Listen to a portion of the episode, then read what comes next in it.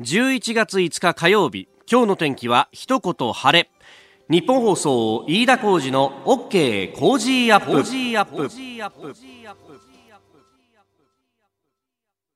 朝6時を過ぎました。おはようございます。ニッポン放送アナウンサーの飯田浩司ですおはようございます。ニッポン放送アナウンサーの新行市佳です。ニッポン放送飯田浩司の OK Cozy up。この後8時まで生放送です。3連休明け久しぶりに早起きしたぞっていうね、えー、方もいらっしゃるかもしれませんが今日ちょっとブルッときませんでした？ちょっと今日なんか寒いなっていうので目が覚めちゃったなって思ったんですけれども。はい有楽町今、えー、11.6度ですが、はい、今日は今シーズン初めて10度を下回ったんだね。はい東京は初めて10度下回りましたね、えー、午前3時58分に9.8度まで下がったということです。うん、えー、今季一番の冷え込みとなっているところがあるということであります。なんか去年と比べると去年は11月15日に東京は初めて10度を下回ったということで、えー、去年よりも10日早い。そうですね。ね、うん、あんだけ夏が暑かったからさ 暖冬になるかと思いきやなんだかね。ね、うん、えー、大阪近畿圏では昨日木枯らし1号が吹いたなんて話もありますし本当、はい、寒暖差って困るんだよな。そうなんですよね。いや私もここのところさこの鼻の右の鼻の穴の先っぽのところがさ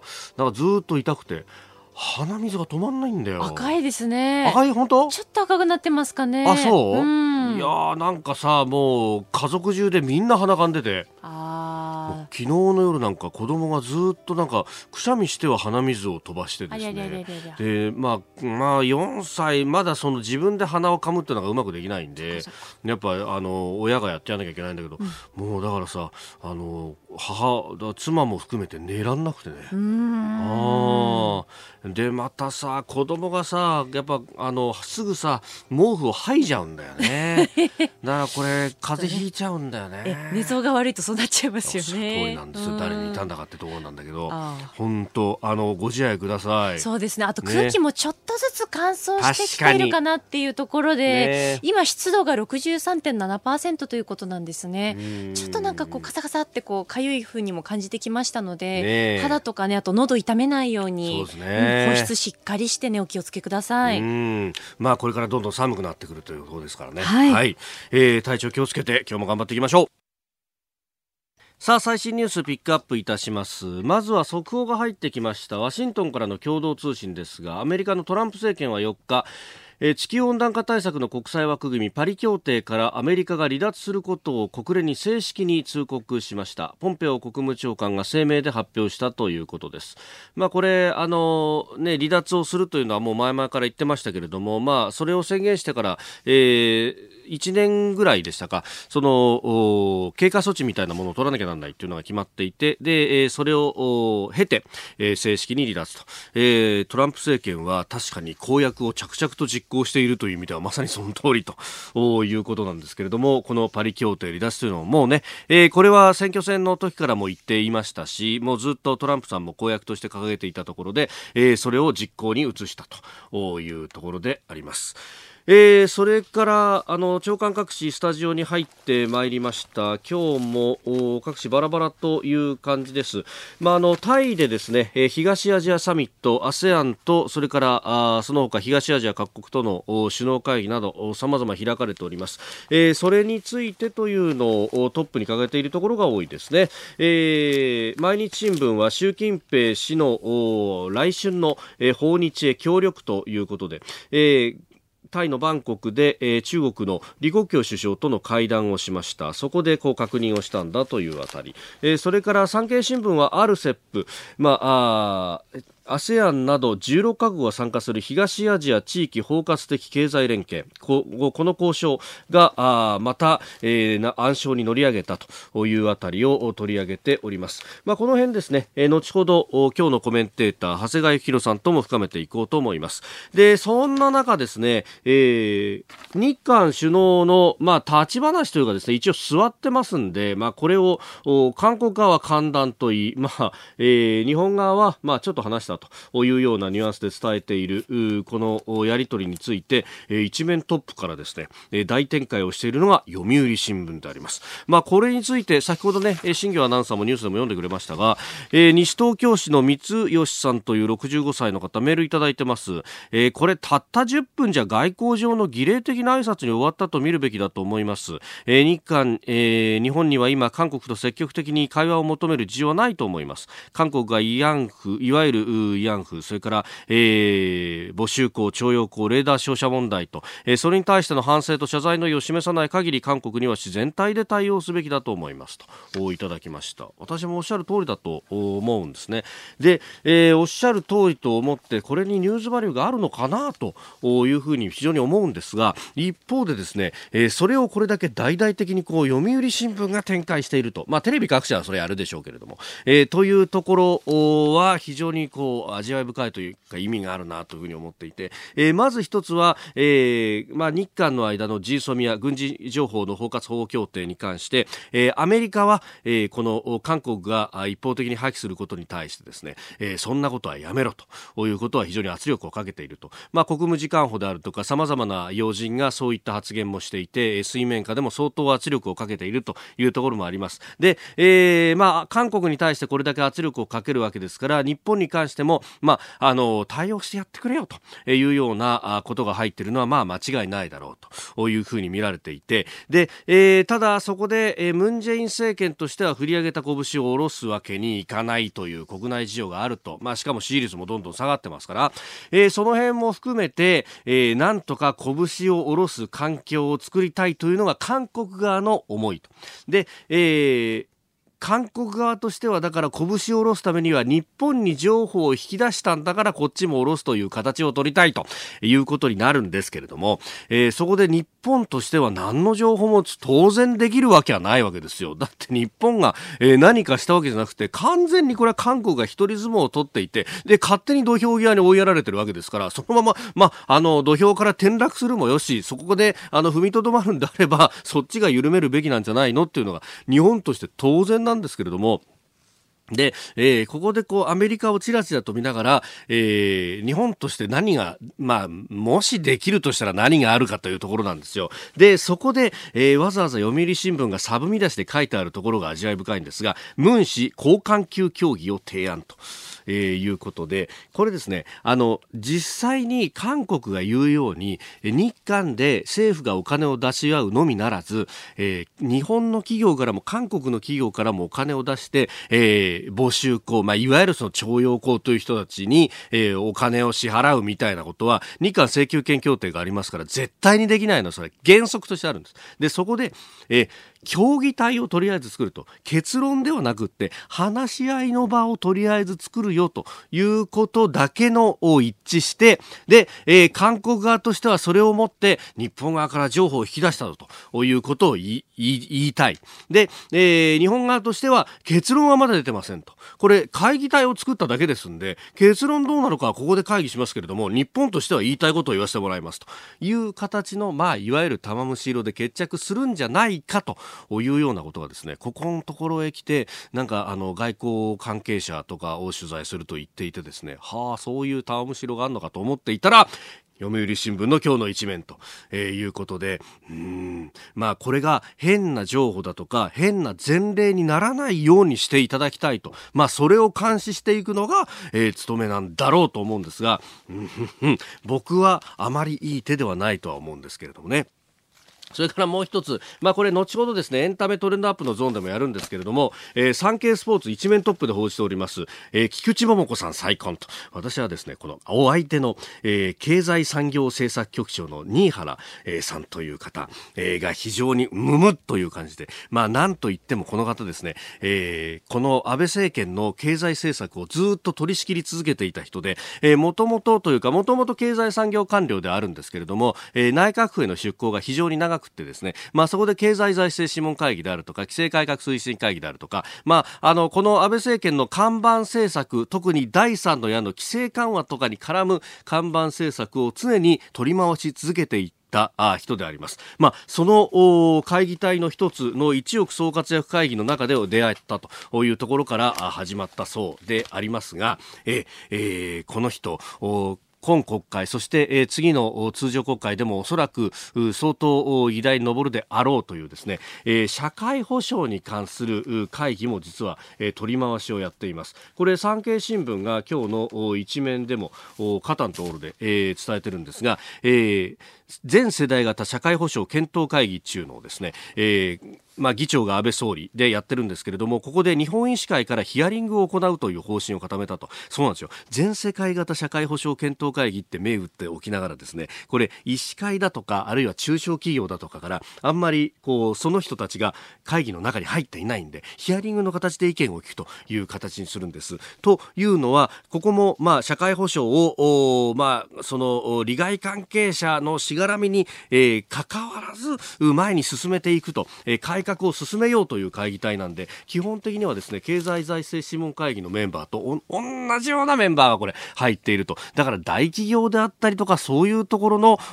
主張というのが結構入ってるぞと、まあ、その辺に、えー、医師会は危機感を抱いているところもあるんで、えー、こうやったヒアリングとかの場で、えー、相当意見を言うんだろうなと。この辺もですねせめぎ合いというのが続いている。その司令塔が新原さん。その人があ今このタイミングでこういう話が出るのかっていうのが非常に驚いたところでもあります。えー、日韓関係っていうのはね、たくさんメールやツイッターをいただきます。ポタコンさんは世田谷区71歳の男性。仕方がなかったからあっただけという姿勢には賛同します。韓国が振り上げた拳と言いますが、勝手に上げてんだからここはいわゆるマッチポンプしかないですよね。日本からは何一つ譲歩する必要ないと思いますと、えー、いただきました。まあ11分とおいええー、通訳が間に挟まってるからまあ話は半分。その上、なんかあの読売新聞がそれこそ詳しく書いてるんですが、えー通訳もこれ急増だったんで、急になんかあの決まった話だったんで、英語通訳しか帯同してなかったということで、お互いの英語通訳が話して、それをお互いの言葉に返すということになるんで、話半分どころの話じゃねえんじゃねえかなと思うんですが、まあそれでなんかね、あの韓国側言うにはいろんな中身が出てきてるんですが、うんという感じも非常に、えー、個人的にはいたします。さあ、7時台はコメンテーターの方々とニュースを掘り下げます。今朝のコメンテーター、ジャーナリスト、長谷川幸宏さんです。おはようございます。おはようございます。よろしくお願いします。いや菊池桃子さん結婚いやいや驚いたね、お相手は新原弘明さんしかもさ政府の会議で同席して、ええ、それから勉強会であって、え、それで結婚？そうらしいです。長谷川さん 政府の会議出てたじゃないですか。いやいやこの会議は出てないんだけど この会議出てないけど、でも新原さんってあれだよね、割と出世頭だよねいやそうですよね、もうこの安倍政権の経済政策取り回してる人ですよね。そうだよね昔会ったことあるかもしれないけどちょっと記憶ないんだよね。おはいはい、なるほど、まあね切れ者だっていう話ですけれども、ね、このなんか官邸に行くとあれですか？おめでたいこういう話が多いのかな？そうかもしれないですね。リスナーの皆様にプレゼント。働く人の心を育てる月刊誌「モラルビズ」300円。今なら1冊無料で差し上げています。職場の風土を変えたい上司や同僚部下との人間関係を良くしたい。ビジネス現場で直面する課題解決方法人間力を高めるヒントが満載。ものを作るだけじゃつまらない。人を作る企業を応援したい。公益財団モラロジー研究所発行モラルビズ。詳しくは日本放送飯田浩司の OK 工事アップホームページのバナーをクリック。モラルビズ!11月5日火曜日時刻は朝7時を過ぎました。改めましておはようございます。日本放送アナウンサーの飯田浩二です。おはようございます。日本放送アナウンサーの新業一華です。あなたと一緒にニュースを考える飯田浩二の OK 工事アップ。7時台はコメンテーターの方々とニュースを掘り下げてまいります。今朝のコメンテータージャーナリスト長谷川幸宏さんです。おはようございます。おはようございます。よろしくお願いしますえー、長谷川さんには番組エンディングまでお付き合いいただきます、はいはい、えー、一つ速報が入ってきまして、えー、宇都宮で、えー、今日初霜を観測したということで今シーズン関東初、えー、平年より3日遅く去年よりは10日早い観測ということです。今朝ちょっと寒かったね、そう寒かったよね。私も今日初めてコート着てきました。ああ僕もね、ジャケットだけだとちょっと寒いな、うん、寒いって感じですよね、うん、えー、今有楽町は気温12.0度となっております、さああそれではあまずこちらのニュースから参りましょう。インドが RCEP からの撤退を表明。日中韓やインド、ASEAN、東南アジア諸国連合など16カ国が参加する自由貿易圏構想 RCEP 東アジア地域包括的経済連携の首脳会合が昨日夜タイのバンコク近郊で開かれました。インド外務省のビジェイ・シン局長は会談会合後の会見でインド政府は首脳会合で RCEP に参加しない決定を伝えたと述べ交渉から撤退する考えを明らかにしました。えー、年内妥結っていうのがここ3年ぐらいずっと目標となってましたけれども、うん、伸び伸び伸びという感じで、今回はインドも、うん、離脱なのかというところですね。あのー、まあ、なぜかというと、はい、これはもともとそのなんていうかな、アジア太平洋、はい、まあ、全域カバーしたいっていうね、まあ、そういう構想だったと思うけど、はい、あのまあ、米国がもう今、事実上も抜けてる、えー、となると、米中対決を考えれば、はい、もうアメリカなしだとすれば、うん、中国が主導権を握ることを認めるか認めないかと、はい、まあ、こういう話になってしまいますよ。えー、で、そこで、まあ、日本とすれば、あの中国に対抗する意味でも、うん、インドにぜひ残っていただきたいと思うけど、はい、インドとすれば、うん、あまあ、遅れてきた先進国っていうかですね、うん、まあ、先進国になろうなろうとしているところで、はい、かつての中国と一緒で、ええ、あの関税面その他で、まあ、それなりに優遇してもらいたいっていう気持ちはあると思いますよ。でも残念ながら中国はそれを認めないとなると、はい、中国に反発する意味から、まあ、インドは抜けざら抜けざるを得ないと。まあ、起こるべくして起きたかなと思いますね。まあ、これ、関税をがっと引き下げちゃうと、それこそ中国からのものが溢れ溢れちゃう、溢れちゃう。だから、日本とすれば、まあ、インドに残ってっていうことだけど、インドはあのそんな不利な状況ではいられないと。はい、というふうになるとすると、ええ、残った日本と中国に対して、うん、ASEAN の諸国から見たら、どっちがこれからリードしていくのかなっていう、そういう目で見ると思いますよね。まあ、だから、日本はそこで頑張るのか、はいあまあそれとも日本も消極的になるのかっていうところなんだけど、うん、日本は中国に対していわいわば今、二面外交みたいなことやってますよね。はい、つまり、安保防衛面では警戒しつつ、えー、経済面では共に反映していこう、みたいな両睨み路線ですよね。はい、まあ、インドはまあその曖昧さをもう許せないっていうか、うん、まあ、インドは、あの、外交安保では日本と一緒で日本、インド、オーストラリア、はい、アメリカ、あのダイヤモンド構想で、そちらの側に入りつつ、はい、でもじゃあ中国にとはですねこれからあの追いつけ追い越せですから、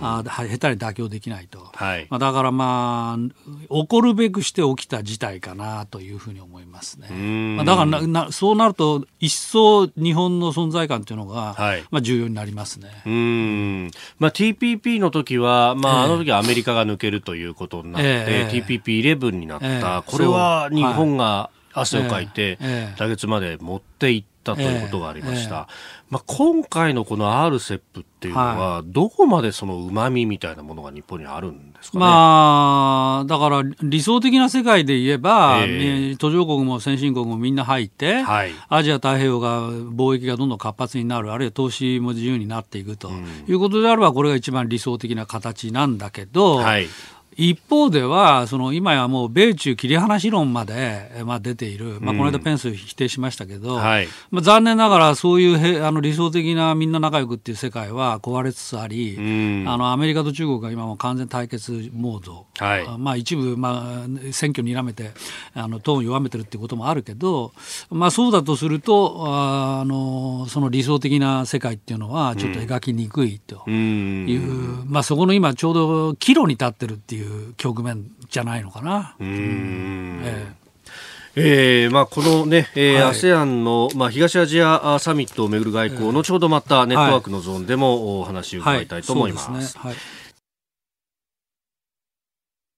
おはようニュースネットワーク。東京有楽町日本放送キーステーションに全国のラジオ局21局を結んでお届けいたします。時刻は7時11分を過ぎましたおはようございます。日本放送アナウンサーの飯田浩二です。今朝のコメンテーターはジャーナリストの長谷川幸宏さん。取り上げるニュースはこちらです。安倍総理 ASEAN プラス3首脳会議に出席。北朝鮮への圧力強化を求める。安倍総理大臣は昨日タイで行われた ASEAN 加盟10カ国と日中韓3カ国の首脳会議に出席し北朝鮮に関し日中韓と ASEAN が果たすべき役割は大きい。制裁の抜け穴を防ぐべく国連の安全保障理事会制裁決議の完全な履行に向けて一致したいと述べ北朝鮮に対する圧力強化を求めました。会議には ASEAN10 カ国の首脳と日中韓中国は李克強首相韓国はムン・ジェイン大統領と。いう顔ぶれでありました。まあ、なんといってもあれですよね、あの注目はその韓国、ムン・ジェイン大統領との、えーえー、まあ、即席会談みたいな感じ。11分と。うん。うん、まあ、まあ、控え室で、あの、ムン・ジェインの方から、安倍総理に声かけて、はい、ソファーの着席を促し、っていう、まあ、そういう展開。まあ、こういう、これ、こういう話は大体どっちが言い出したかで、はい、切実なのはどっちかっていうのが分かると。うん、これは明らかに韓国側ですね。うん、やっぱり、あの、この間、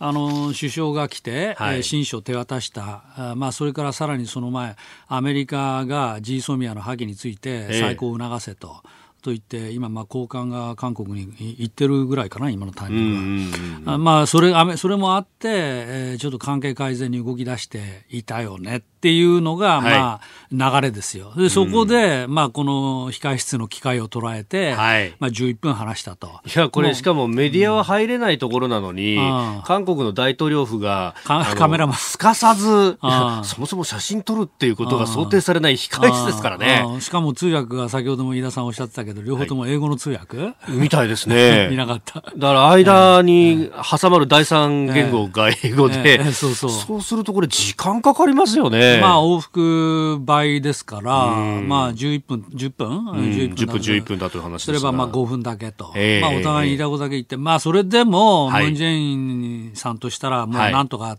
取っかかりをつかめたいと。もう完全に焦りまくってますね、今ね。ええそれでやったやったって言って、写真まで出して公開するんですかね。まあでも、当然総理は原則的な立場、はい、徴用工問題についてはね、もう解決済みだというようなことを言って、えー、いると。まあこの前行くと、えっと、11月の下旬23日だったかな、はい、えっと、そうで G ソミアはい、軍事情報の包括法協定破棄が自動的に破棄されるのが27日。だからそれまでには、はい。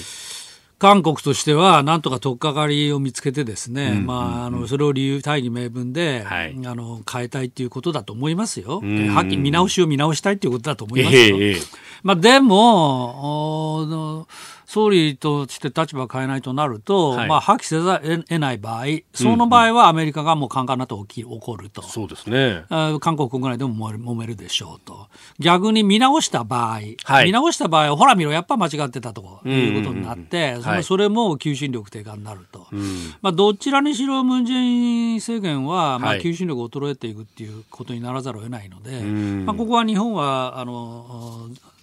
動じないと、はい、今までのポジションを堅持すると。いうことでもう十分なんだろうなと思いますね、えー、下手な妥協とかをこれでするっていうことはよくないですよね、まあ、それはまさかないですね。えーまあ、あと、文議長ですか、ムン議長？ああ、ムンヒさん。ええ、ヒさん議長、はい、さんもなんか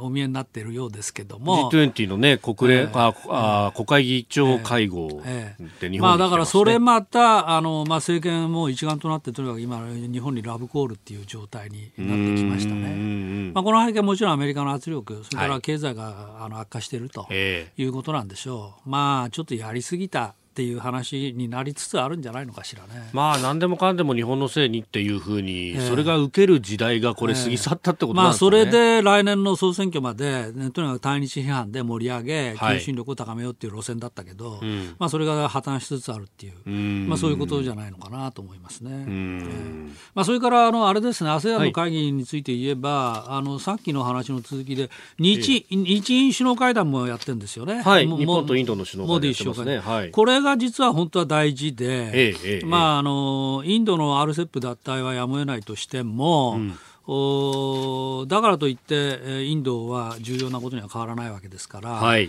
まあ、今度あの2プラス2、はい、外務防衛担当大臣会合、うん、えー、まあ、これもやる。それからアスカアクサ。アクサ、はい、えー、物品役務総合提供協定、はい。まあ、これ軍事協定の一つでしょうけど、えー、まあ、これの締結もするということですから、日本とインドの関係はまあ強めていく、まあ、それは極めて大事ですよね。やっぱり日本、インド、オーストラリア、アメリカですから。はいなんといっても、えー、まあ、ここの結束を強めつつ、うん、うんまあ、あとはあ、まあ、それぞれの事情に応じてっていう。はいまあ、そういう展開かなと思いますね。うん。まあ、これね、日印の間では、それこそ US2 という飛行艇であったりとか、そういった、まあ、装備品のね、ええ。輸出なんていうものもあったりします、ね、あの辛坊治郎さん助けたやつね。そうですね。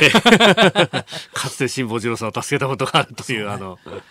ええ。まあ、あそれと並んで、まあ、日中も首相会談という形で、李克強首相と25分間会談をしたと。なんか12月に生徒で日中間の首脳会談をやるということで、それを明らかにした、えー、まあ、あの中国側としては、はい、これやっぱり日本をつなぎ止めたいというかね、米日米の関係にくさびを打ち込むっていうのが、はい、まあ、基本路線ですから、えー、まあ、それからすればとにかくあの日本をなんとか懐柔したいと。いうことだけど、ほら例の尖閣とかさ、はい、それからあの法人の、あのー、高速問題。北海道大学の教授、えー、あれね、私結構だ重要だと思ってて、はい、日本は、あの、この、その問題も、えー、今度のこの李克強首相との会談で出たようですが、うんうん。ね。はい、説明はあえてしないと言ってるでしょ、えー、あれね、どうしてかな？私説明すればいいと思うけど。もうちょっとこういうふうに話してると、ここはね、うん、そんなんていうかな、何も言わないっていう、まあ、外交上のあれもあるのかもしれないけども、水面下の交渉だとそうでなく、はい、やっぱりおかしいじゃないかと、えー、はっきり言うべきですよね。えー、いや、これ、しかも、あの先方の、だから中国側の社会科学院の招聘に応じて渡航した教授が捕まったって、意味が分かんないですよね、意味が分かんない、そう、だから一体何をや、何なのかということと、現状、何を中国に求めてどうなっているのか、はい、まあ、これについては、だって法人保護って政府の一番大事な仕事よ。はい、そうですよね。はっきり言うと。うん、これ、同胞を見捨てるのかって話にもなりかねないですね。法人保護ぐらい大事な外交案件ってないんだから、はいそもそもパスポートって個人保護のためだろうって。いや、まあそうですよね。パスポートってのは安全な通行を認めるって話なんだから。だからそれが破られてるとなるとですよ、はい、これはやっぱり説明し、詳しい説明しないっていう態度はいかがなものかと思いますね。これははっきり、ちゃんともうちょっと言うべきじゃないですか。アメリカだったら許しませんよ、こんな話。そうですよね。しかもね、えー、あの、国立大学の教授っていうことはもう準公務員というような扱いの人が拘束されたって、これはだから日本国そのものを踏みにじってるようなもんだから研究者から見たら、もう中国研究できないじゃん、これじゃあと。そうだって現地行けないんだもん、危なくて。危なくて現地行けない。えー、ね、現地で資料当たってたら、それがスパイ行為だって言われるって、一体どういうことですか、ね、だからこれについては、やっぱりもうちょっとちゃんと説明してほしいなと。大体何をあの拘束されてるのかもまだ分かんないんでしょ。う、えー、十数人って話もあるし、いや、三十数人だっていう話もあるし。そうですね。正式な数も出て実はね、あの政府の首脳にね、聞いたんですよ。あの全く非公式の席で。はい、これ一体どうなってんですかと。うんそしたらそういう完全にプラプライベートというか非公式な席でも、長谷川さん、それについてはちょっと言えないんですよと。オフレコ情報もないの。あ、観光令が相当厳しくしかれている。観光令っていうか、まあそういう方針、というのは説明しないということで、それが方針だと。それが方針なんだよね。そこはね、ちょっといかがなものかと私は思う。うんだってみんな心配になるよ。いや、そうですよ、ね、私なんか行けないよ、中国、香港。怖くて。えそしてもう一つ用意していたニュースが、はい、あ日本の共産党です、はいはい、総会が行われました。第8回中央委員会総会、え野党連合政権目指す決議というものを示すということですが、まあ、政権を取るということになると外交安保とかね、その辺もやらなきゃならないですよね。まあ、なので、まあ、今度の、えっと、考慮の一部改定案というので、はいえーと、中国への批判は強めるけど、え米国への批判は弱めると、少しトーンを下げたそうですね、まあ、出ないと野党、他の野党乗ってこないだろうっていうまあ、ことなんじゃないかと思うけど、はい、そんなこと言ったってさ、考慮ではあれでしょ、うん、あの自衛隊は反対で、日米安保同盟だって反対と、まあ、こういう考慮なんだから。まあ、それを掲げ掲げたままですね、はい、野党連合政権目指すなんて言われたって、えー、まあ、言うのは勝手だけど、他の野党の皆さん乗ってこれるのかね。乗ってくるんだとしたら、そっちの野党がだらしないというか、めちゃくちゃだっていう話になりますね。もっと譲歩をしてくれないと乗れないっていう、ね、まあ、譲歩っていうか、心を入れ替えてくれないと。心を入れ替えてくれないと。譲歩って話じゃないよね。心を改心するかどうかですよね。結局その革命を目指すというところまで含めてまあだからあのえっと安保、はい、自衛隊、うん、天皇だよね、この3つ。はい、うんえーまあ、はい、というようなニュースをお伝えしてまいりました、はい。はい、えー、日本放この後も日本放送でお聞きの方は長谷川幸宏さんにお付き合いをいただきます、はい、以上ラジオ全国のラジオ局21局を結んでお届けしましたおはようニュースネットワークでした。今朝のコメンテーターはジャーナリスト長谷川幸宏さんです。引き続きよろしくお願いします。はいお願いします。続いて教えてニュースキーワードです台湾優遇策。中国政府は4日台湾の人たちが企業活動などで中国本土の人たちと同じ待遇を受けられる優遇策を発表しました。これは来年1月の台湾総統選を睨んで台湾で新中国的な雰囲気を作る狙いがあるとみられております。優遇策は26項目企業向けと個人向けがありまして企業向けでは次世代の通信規格 5G をはじめ中国が国を挙げて進める先端技術の研究開発や標準規格作りに参画を認めるという経済産業分野が中心、うん、まあ、個人向けはなんか進学だとかで、うん、えー、まあ、他の海外よりは優遇するとかそういうことがあるそうですが、うん、まあ、あと住宅なんかも購入認めるとかいうことのようなんだけど、はいだって中国はさ、うん、土地の所有って認めてないからね、いまだに、ね、だから住宅購入も、まあ、買いやすくするっていう話だけど、まあ、そういう細かい話は別として、まあ、大きな話を言えばですね、はい、まあ、あのリスナーの皆さんもすぐ分かると思いますけど、うん、香港が揉めてるから台湾大事にしようって話ですよ、これは。そういうことですね、そういうこと。一国二制度っておかしいみたいな、うん、まあ、台湾の人たちも当然それ分かってて、まあ、香港があんなになっちゃって。はいるっていうことは、これは次は台湾だぞと。はいいうふうに思ってるわけですよね。まあ、だから今、えっと、蔡英文さん、はい、世論調査ですと、ええええー、4日発表の世論調査、蔡氏のリードが17ポイントに開いたとい。うことですから、はい、まあ、ただから台台湾の人たちも、まあ、次は台湾の今、危機感強めてるわけですよね。はい、まあ、なので、それを睨んで、うん。えー、いやいや、台湾の皆様は私たち大事にしますからねっていう、はい、まあ、優遇策をあのちらつかせたっていう、えー、まあ、そういう、まあ、ものすごくまあ分かりやすい話だなと。も思いますね、えー、まあ、経済界からっていうのは、まあ、この、えー、結構、えー、共産中国のもう上等手段みたいなもんですよね、そこの部分からやってくるまあ、だからあの大学なんかでも台湾人を中国人、まあ、中国本土の人と同じように奨学金とか海外留学派遣とか、はい、あまああの優遇しますよっていう、はい、まあ、いうことなんだけど、まあ、要するに台湾人が中国人になるっていう話ですからね、まあ、中国からすれば当然だっていう話だけど、はい。えーまあ、そんなことをされて喜ぶ台湾人がいるかっていう。まあ、どの程度いるかどの程度いるかっていう話じゃないんですか、世論がどのぐらい動くのかと。えー、えー、まあ、世論、まあ、まあそうですね、えーまあ、香港だってあの、まあ、理屈で言えば、はい、2047年までには、えー、えー、香港人は完全な中国人にしますよってって話でそれが嫌だと言ってるわけじゃないですか、はい、今香港の人は。だから台湾人を中国本土人並みにするよって言っててそれがいいねっていう台湾人がまあどれほどいるかっていう、うん、まあそういうことがまあ来年1月、えっと、11日だったかな、はい、11日ですね。11日の台湾総統選で、はい、まあ、あの明らかになってくると。まあ、こういう話でしょうかね。まあ、現職の蔡英文さんが2選を目指していて、はいえ。一方、国民党は高尾市長の韓国湯さんという方、えはいえ、まあ、ただね、えー、韓国湯さんというか、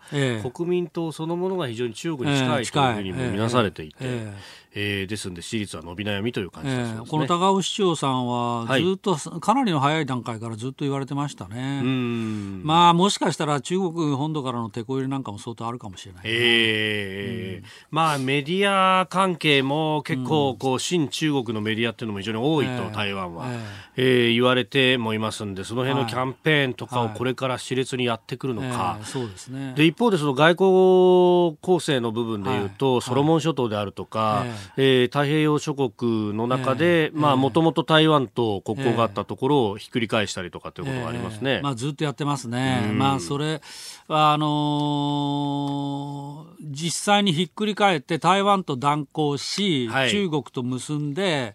えーまあ、それは要するにいろんな経済協力の餌がちらつかせて、はい、まあ、島国小さな島国なんかだと、うん、まあ、中国マネーすごい大事と、はい、大事というかありがたいということがあるんでしょうけど実際にそうやってやってみたら、うん、期待した通りのあの援助が得られたかえ全然得られなかったっていう話も もうすでに出てますね。えー、えー、まあその辺をね、えー中国マネーが入ってくるのかと思ったら、はい、実は入ってこなかった、えー、やっぱり約束が違うじゃないかみたいな、はい、まあ、まあ中国から見たらもうはっきり言ってひっくり返しただけでも得点ですから、まあ、あとはほっとくみたいな みたいな話かでしょうか、はい。えーえー、今日のキーワード台湾優遇策でした。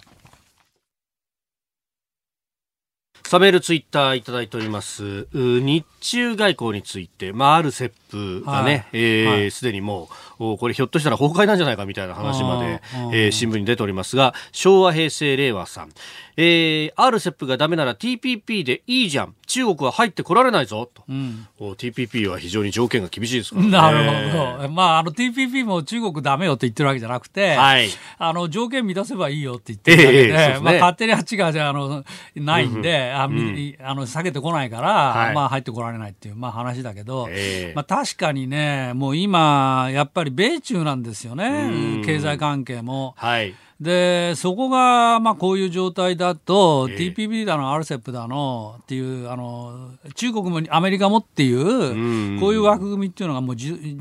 もう自動的に機能しない、はい、っていう展開になってますよね、今ね。まあ、だから日本は料理並みなんだけど、はいなかなか難しい。私はいつまでも料理並みでいられるかなっていう気もするけど。安全保障考えたら当然アメリカとやるしかない、ねえーまあ、それはもうはっきりしてる。まあ、だからそういうところに喉の問題。お送りしております日本放送飯田浩二の OK 工事アップ。お相手私日本放送アナウンサー飯田浩二と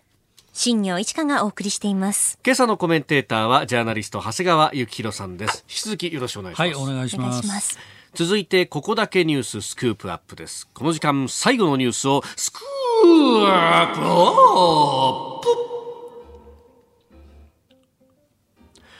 アメリカのロス商務長官自動車関税発動について先送りの可能性を示唆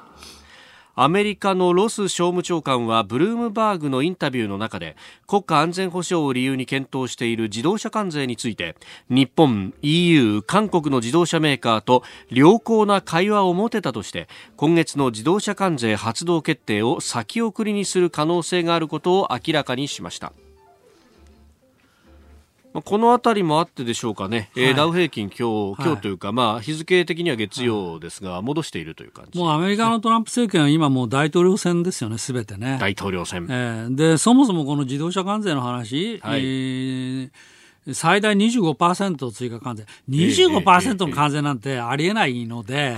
まあ、最初から、あの、なんていうか、まあ、見せ玉にして、まあ、ビンボール投げて、まあ、相手の妥協を誘って、まあ、妥協する何かいい材料が出てきたんじゃないんですか。で、それを、まあ、いずれ発表して、あの支持率のアップにつなげようと、まあ、こういう展開じゃないかと思いますよ。はい。えーまあ、それと同じような話が、まあ、米中についても言えて、えー、はい。まあ、米中首脳会談は本当はチリのあの、ね、APEC でやるっていう話だったけど、はい、どうやらそれが、まあ、チリがなくなっちゃったから、ね、今度アメリカでやると、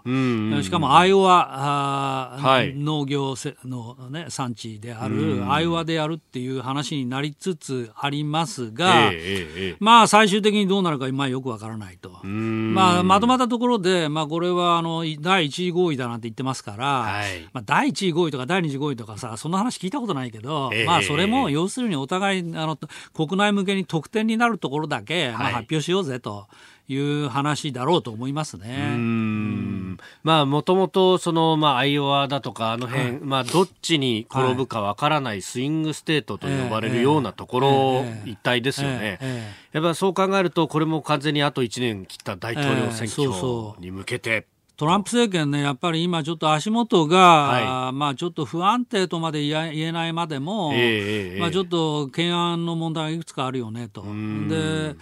共和党自身は固まってんだけども、はい、民主党が例のウクライナ疑惑、はい。まあ、これで追及していて、そうですね。まあ、政権側は、まあ、一種、一切その調査に協力しないと言ってきたにもかかわらずですよ、かかわらず、実は NSC、あの国家安全保障会議の陸軍中佐が、あの大統領に不利な、まあ、証言するとか、あるいは大使も似たようなあの話をするとか、まあ、ちょっとほころびが見えてきていて、まあ、民主党はまあ勢いの勢いに乗ってると、まあ、ですからもう間もなく私、まあ、弾劾訴追はされると思いますね、下院ではね。はいで問題は上院ですけど、はい、あ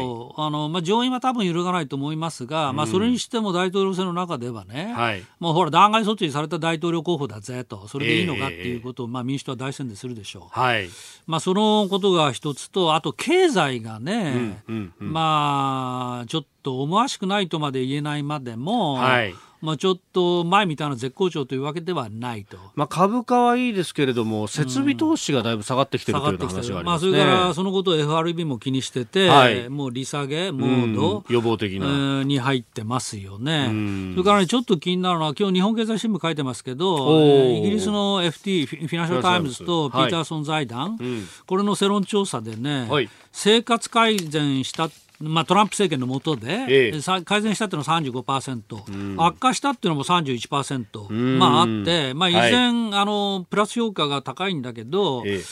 あの予想予想を超えて意外に拮抗してるなと。うん。えー、と思いますね。これだから賛成反対の中身を細かく見てみたいですよね。うんえー、そうそう。で最大のねあの景気へのあの懸念材料何かというと実は貿易戦争だと、はい、中国とかメキシコとか、えー、これが27%だから意外にね、うん、あの貿易戦争でそれ以外どんどんというわけじゃなく、はいつまり大統領としてもなんこのなんていうのあの獲得物を有権者に見せる必要があるっていう。まあ、そこに今迫られつつありますよね。あその辺でだから、えー、あの米中の間も、まあ、一時合意という形なのか、まあ、まあ、はっきり言って無理やり無理やりだよねこれは。一時なんていうのは、はい、だって2時3時なんかないんだから はっきり言えば。まあ、2時3時までってことになると、えー、当然その IT 分野であるとか、えー、ね、あのファーウェイの問題とかその辺に踏み込んでいくってことになると、中国は妥結まではいかないでしょう。だからまあないって言いましたけど、まあ、あるあると言いながら、まあ、大方の人はこの2時3時なんてないないんじゃないのと、まあ、見てるわけですよね。はい。まあだまあ、それもこういうそのなんていうの？あの世論が経済に一番肝心な経済、はい、ここが揺らぐとやっぱりねちょっとね警戒信号が灯りますよね。うん、えーでこれ、まあ、この日経に載っている FT とピーターソン財団の、はい、この調査ですが、はい、まあ、これあの国際面に細かく載ってるんですけれども、えー、あの全米での数字と、はい、あといわゆる激戦州と呼ばれる、はい、えー、共和党、民主党どっちに転んでもおかしくない、えー、まあ、大統領選の鍵を握る州と。そね、その2つの数字が出ていて、えー、経済状態とかに関しても、まあとても改善したっていう人は激戦州だと全米よりも少なかったりとか、そうそう。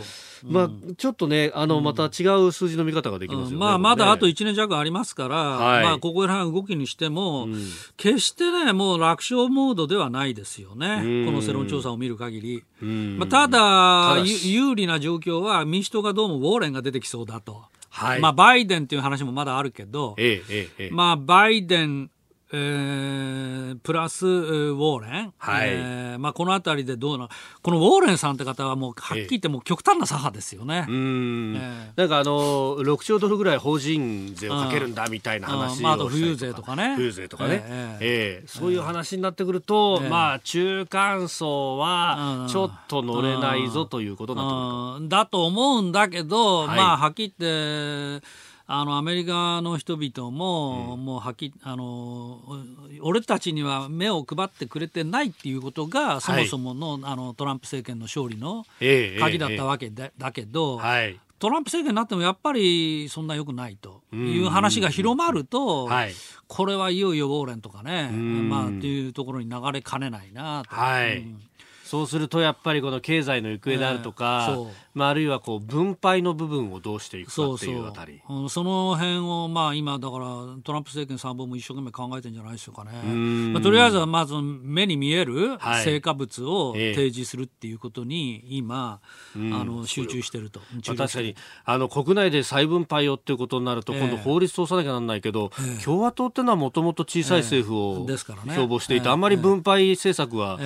まあ興味がないというか、まあいやまあ経済成長すれば、はい、それはやがてやがて自然にいくっていう、まあ、この路線だったわけだけど。まあそれもだんだんもうちょっとはっきりしたものが何かあの求められるっていう、まあ、そういう展開かなと、えー、いやいずれにしてもこのトランプ政権の話ってねもうすごい大事で、はい、ここがもし揺らぐと、えー、一切合切が全部揺らぐ可能性があるんですよね。東アジアの情勢も、えー、何もかも、うん、えーで、まあ、逆説的だけど、もしかしたら、はい、あの中国とか北朝鮮はトランプ政権を望んでるかもしれないと、この頃思ってきてな、なぜかというと、トランプが失脚した場合、ペンスが来ると。はい、えー、あの大統領選前にですよ、失脚すれば、えー、ペンスが来るって話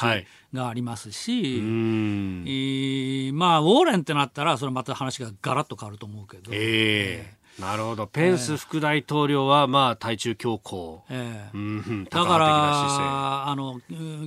ペンス、トランプコンビが負ける負けて、えー、中国、北朝鮮に甘いのは誰かっていう、まあ、ことを、まあ見てるんでしょうね、あの人たちはね。えー、アメリカの、まあ、貿易に関する話から、はい、大統領選も展望いただきました。